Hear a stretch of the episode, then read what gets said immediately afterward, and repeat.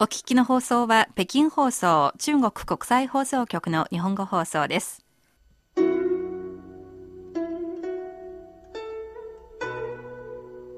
仕事のことや恋、家族などであなたは人生の迷路に迷い込んだことがありますか？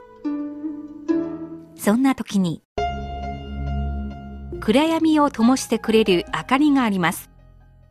人之初性本善，有朋自远方来，不亦乐乎？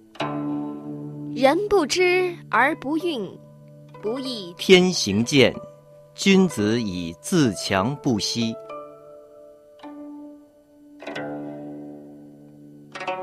先人の知恵を借りて新鮮なエナジーでリフレッシュしてみませんか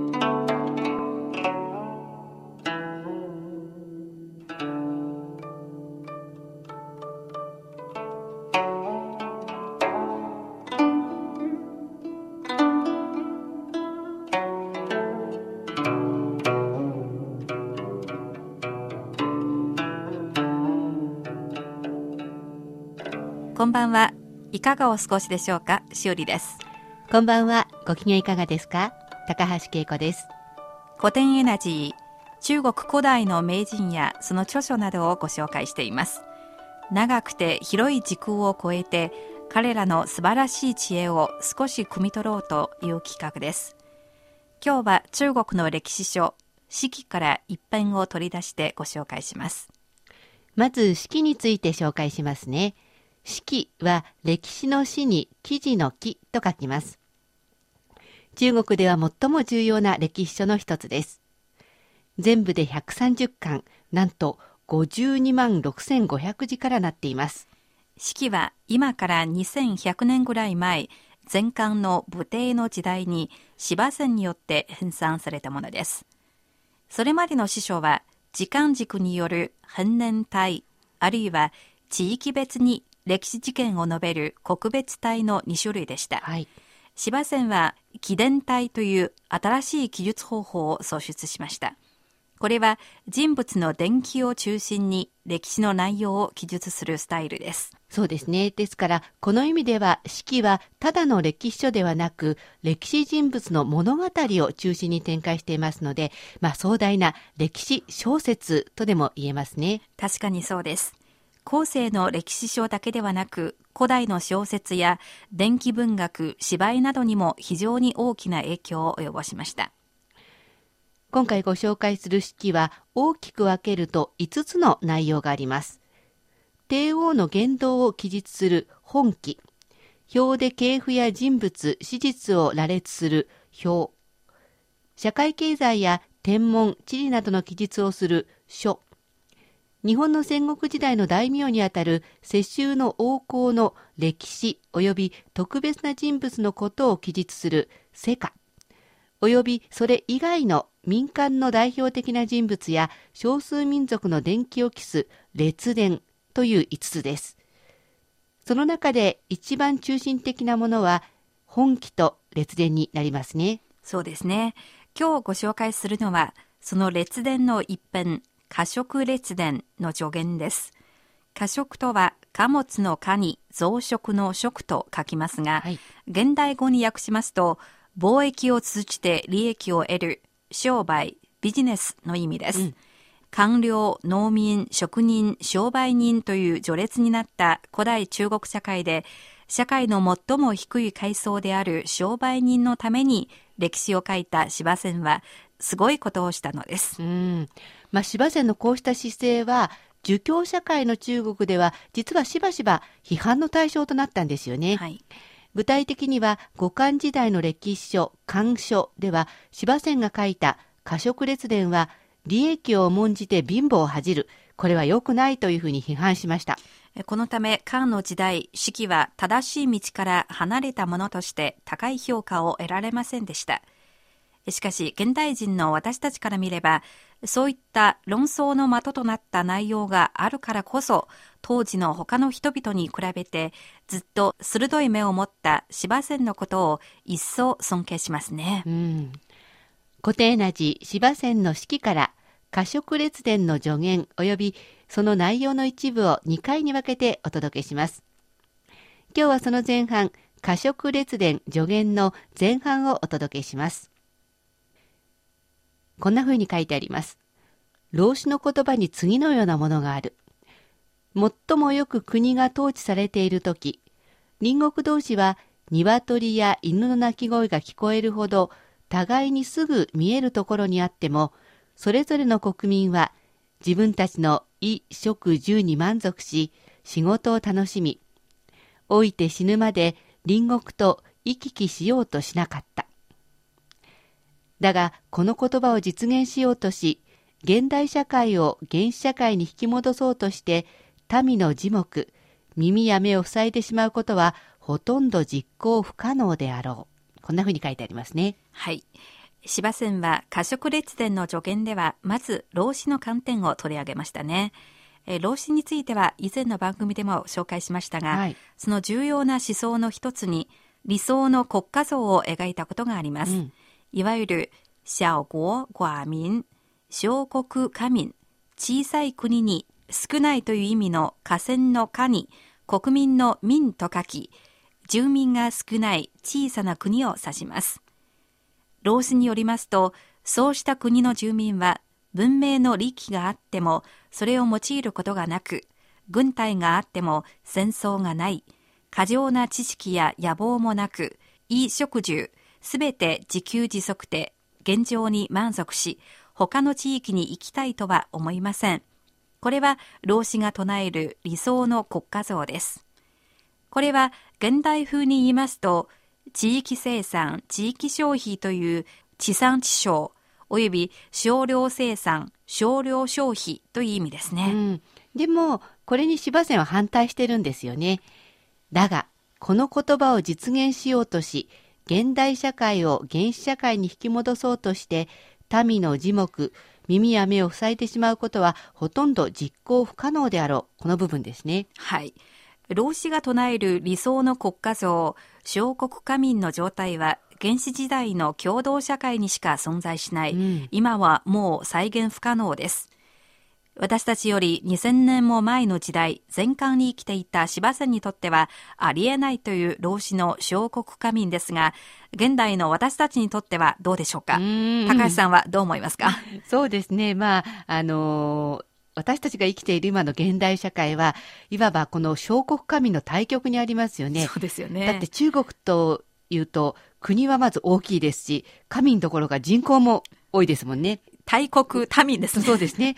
で、また日本で見ても、確かに国の面積は割と小さいので小国ではありますが、国土の大きさに対して人口は割と多いので、やはり小国家民じゃなくて小国民ですかね。はい、えー、さらにですね、地産地消どころか、日本には資源が少ないので、やはり貿易への依存度も高いですからね。そうですよね。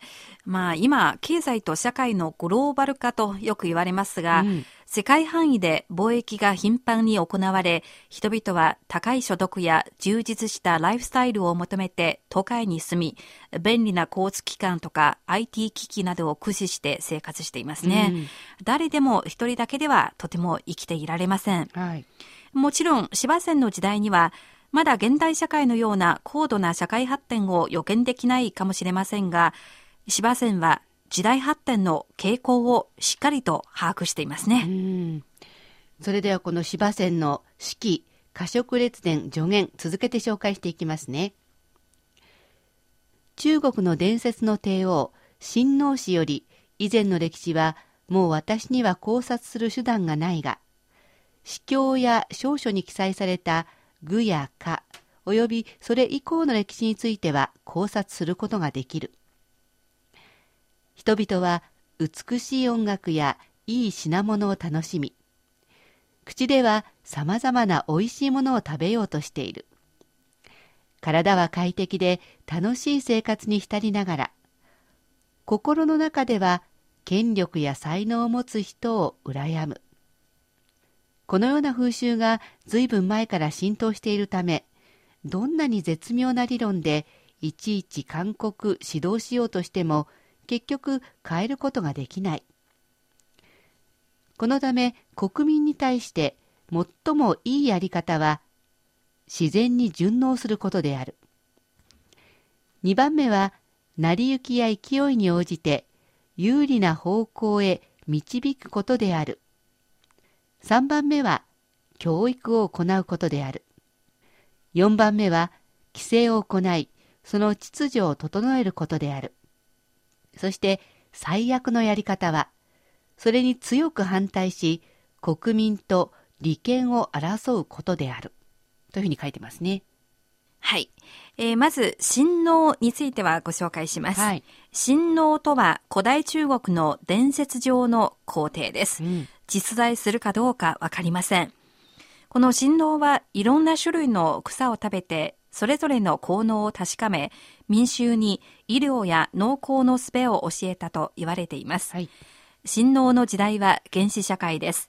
中国では文字による記録が残されていません。うんですから芝線は親王やそれより前の歴史が私にはよくわかりません。一体その時は老子が言ったような小国家民の状態なのかどうかもわかりません。と言っていますね。で、でも、それ以降の歴史及び人々の生活状態については、まあ、書物で調べることができるので、よくわかります。はい、えー、今の人と同じように、衣食住では上質な衣服や美味しい食べ物、快適な家を求めている。これと同時に権力や才能も望んでいるわけですよね。はい、これは老子が主張した才能もなく欲望のない民衆とはかなり違います。まずいものでも美味しいと思ったり、粗末な服でも綺麗だと、まあ、自分自身を騙すようなことはできません。そのような社会こそ一番理想的だと、まあ、うまい言葉で教育しようとしてもなかなか理解されない。えー、これはやっぱり一度豊かな生活を体験した人々にとっては貧しさに戻ること、つまり社会の後退はありえないっていうことですね。はい。ですから民衆はもう困難だからそれに順応する、合わせるしかないよと芝線は主張しています。うん民衆がどうしても豊かな生活を送りたいというのであれば、政府としてはそれに順応して貿易の利便を図るべきであり、それに強く反対したり、国民から利益を奪ったりしてはいけないと強く訴えています。うん、民衆が求めるものをやりなさいっていうことですね。芝線がこのような主張をしたのは、その歴史的背景と、まあ、緊密に関わっていると見られています。芝線が生きていた時代の皇帝は漢の武帝でした。漢の武帝は中国の歴史上最も有能な皇帝の一人でした。例えば軍事面ではその時の北方の少数民族郷土を討伐し経済面では塩鉄酒などの貿易を独占しました。これによって中央政府はこれまでにない絶大な富を獲得したんですが逆に民間の商工業の発展はえー、強く抑えられて、まあ、疲弊していってしまったということなんですね。はい、政府は良かったけど民間はそれほど良くなかった。うん、ですね。で、芝線はこの過食列伝助言の中で、漢の武帝のこのような、まあ、政府の経済独占政策を批判しています。はい。以上、芝線の式に載せられた過食列伝助言の前半をご紹介しました。うん高橋さん、これを読んでみていかがですか、はい、そうですね。やっぱり、こう、一度豊かになると、貧しい時の生活には戻れない。まあ、貧しい方がいいんだよっていくら言っても、民主は納得しない。だから、こう、為政者は枠をはめるのではなくて、民衆の求めることをやるのが大切。でも、なかなかいいことを言ってますよね。はい。えー、芝線は文人であり、歴史学者ではありますが、経済のことなど全くわからず、先人の書籍に没頭するばかりの学者とは違っていましたね。はい社会で地位の低い商売人や女性を取り上げたり、政治批判や社会批判を行ったり、非常に広い視野と深い懐を持っていることに感心しました。固定ラジ今日は中国の歴史書、四季と、その中の一編、過食列伝の助言の前半をお届けしました。次回は四季の作者芝仙はどんな人物なのかおよび過食列伝助言の後半の内容などをご紹介します固定エナジーお相手は高橋恵子と修理でした皆さん、次回のこの時間、またお会いしましょう。ごごきげんよう。